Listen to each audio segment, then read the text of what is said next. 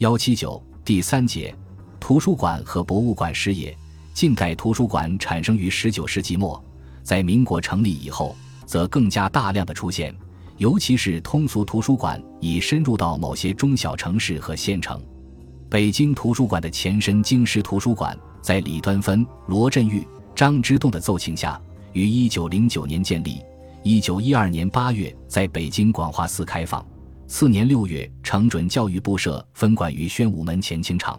同月，热河文经阁《四库全书》移交京师图书馆收藏。此外，北京还建有京师通俗图书馆、午门图书馆、中央公园图书馆等。一九一五年，北洋政府教育部颁布了《图书馆规程》和《通俗图书馆规程》，后者第一条规定。各省制、县制应设通俗图书馆，储集各种通俗图书，供众人之阅览。各自治区得视地方情形设置之。私人或公共团体、公司、学校及工厂得设立通俗图书馆。据统计，到一九一六年，全国省市县级图书馆二十三个，其中民国间建立的八个，读者不多。通俗图书馆与省市县官办图书馆相比，数量多，读者广，影响大。到一九一八年，全国有通俗图书馆二百八十六个，巡回文库二百五十九个，阅报所一八二十五个。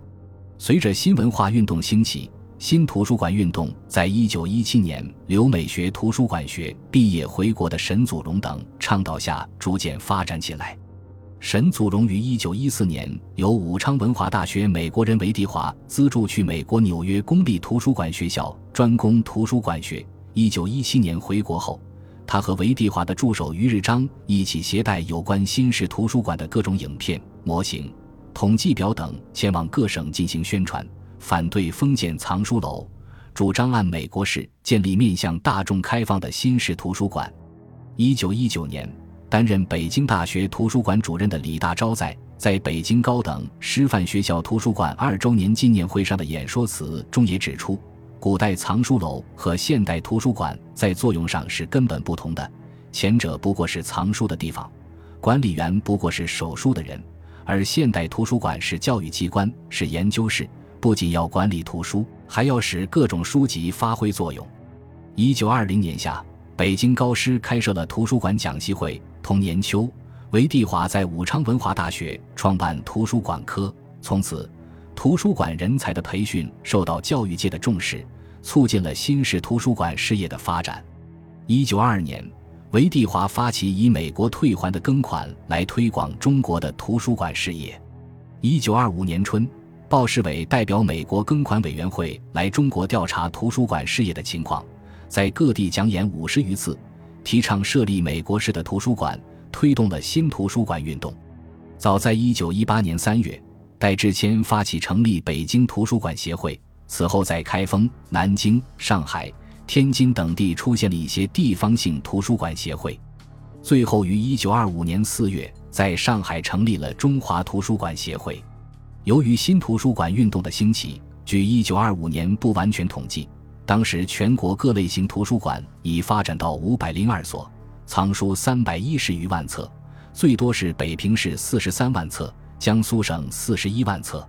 其中建立了不少专业性图书馆，如一九二二年在上海出现了我国第一个少年儿童图书馆——上海少年儿童宣讲团图书馆。同年，余洽清创办了商业图书馆，收藏商业经济图书两万余册。一九二三年，世界语协会创立上海世界语图书馆。一九二四年，又创立专收报刊资料的人文图书馆，收集近百年的报纸杂志。一九二五年，又成立了上海图书馆学图书馆。随着马克思主义的传播，还出现了面向劳动人民宣传革命理论的图书馆，如一九二零年毛泽东在长沙创办的文化书社。一九二一年五一劳动节建立的上海通信图书馆，一九二二年唐山建立的工人图书馆，天津建立的工人图书馆，一九二三年南昌建立的平民图书馆等。民国初期，清末创办的华北博物院、南通博物院等又有发展，并兴办了一些新的博物馆。一九一二年七月，在北京国子监旧址设立了历史博物馆。以元太学器皿百余件为基本陈列品。一九一三年，在北平创办交通大学北平铁道管理学院博物馆，陈列各种交通模型以及图表等展品。一九一四年，建立北平古物陈列所。一九一五年，创办南京古物保存所。一九一六年，河北博物院筹建。一九一八年开始展览后，定名为天津博物院。一九二三年，北疆博物院成立。一九二五年十月，故宫博物院成立等。一九二七至一九三七年十年内战期间，国民党政府于一九二七年十二月和一九三五年五月，以教育部名义两次颁布了图书馆规程。一九三二年又颁布民教馆暂行规程，在各地提倡办图书馆和民教馆，于是图书馆数迅速增加。据一九三零年统计，全国共有各种图书馆两千九百三十五所，与一九二五年相比有大幅度增加。一九三六年统计，全国有各级各类图书馆五千一百九十六所，比一九二五年五百零二所增加十倍。其中，普通图书馆一千五百零二所，学校图书馆两千五百四十二所，民众图书馆九百九十所，机关团体图书馆一百六十二所。一九二八年，原京师图书馆与北海图书馆合并改称北平图书馆，藏书五十万册，藏有《文经阁》《四库全书》《永乐大典》等珍本。中央图书馆始筹备于一九三三年一月。负责接受各出版社成交新书，接受教育部拨存中文书四万七千册及电视册卷千余本，并负责出版品的国际交换。到抗战发生前，已有藏书十八万册。当时最大的私立图书馆是商务印书馆的东方图书馆，系由韩分楼退化扩充而成。一九三一年年底，藏书已达五十多万册。一九三二年，日本轰炸上海时，该馆被炸毁。抗战前夕，全国一九零零多县，几乎每县市政府所在地均设有公立或私立图书馆。在这期间，还将各地原有的通俗图书馆改为民众教育馆。一九三五年统计，全国民众教育馆一千二百二十五所，较大的民众教育馆还出版民众教育月刊。与此同时，共产党领导的各根据地，由于条件艰苦，只能设立一些读书班、书报室、俱乐部之类，利用图书开展一些宣传教育活动。真正形成的图书馆，只有苏维埃中央图书馆，是在江西瑞金工农民主政府成立后建立的。现江西瑞金博物馆还收藏着当时的图书一千多册。这一时期，博物馆事业又有发展。一九二八年六月。国民党政府派人接收故宫博物院，十月公布《故宫博物院组织法及理事会条例》。从一九二九年起到一九三一年九一八事变，是民国期间故宫博物院的鼎盛期。一批专家学者应邀组成各种专门审查委员会，对文物进行审核和鉴定。修建盐、北、宝、寿四库，集中存放各宫的文物，逐步建立起严格。周密的文物保管制度，开辟了宋元画、名画、青画、玉器、铜器等三十多个陈列室，出版影印字画、图书文献二百多种，定期发行《故宫月刊》《文献丛编》等刊物，使故宫博物院成为全国有影响的综合性古代艺术博物馆。一九三三年四月，中央博物院开始在南京筹建，初由傅斯年任筹备处主任。后改聘李济接任，筹建中的中央博物院分自然、人文、工艺三馆，另设负责行政的总办事处。一九三五年九月，中央博物院理事会成立，推举蔡元培为理事长。十一月，蔡元培主持中央博物院奠基式工程后，因抗战爆发而暂停。中央博物院筹备处还着手从事藏品建设，北平古物存列所。北平历史博物馆所存文物均划归中博筹备处，还接收、收购、采集了斯文赫定在新疆采集的三箱古物，东莞荣氏之宋斋藏品三十二件，庐江刘氏善斋青铜器百余件等。这一时期，许多省市博物馆也先后建立，较有影响的有河南省博物馆、浙江省立西湖博物馆、广西省立博物馆等。一些重要的科研机构、大学也开始建立各式博物馆，如1929年1月，中央研究院历史语言研究所接收原北京历史博物馆筹备处，改名为国立中央研究院历史博物馆筹备处。次年1月，中央研究院又组织了自然历史博物馆筹备会。同年，原震旦博物院扩建于震旦大学内，并划归该校管理，改名震旦大学博物院。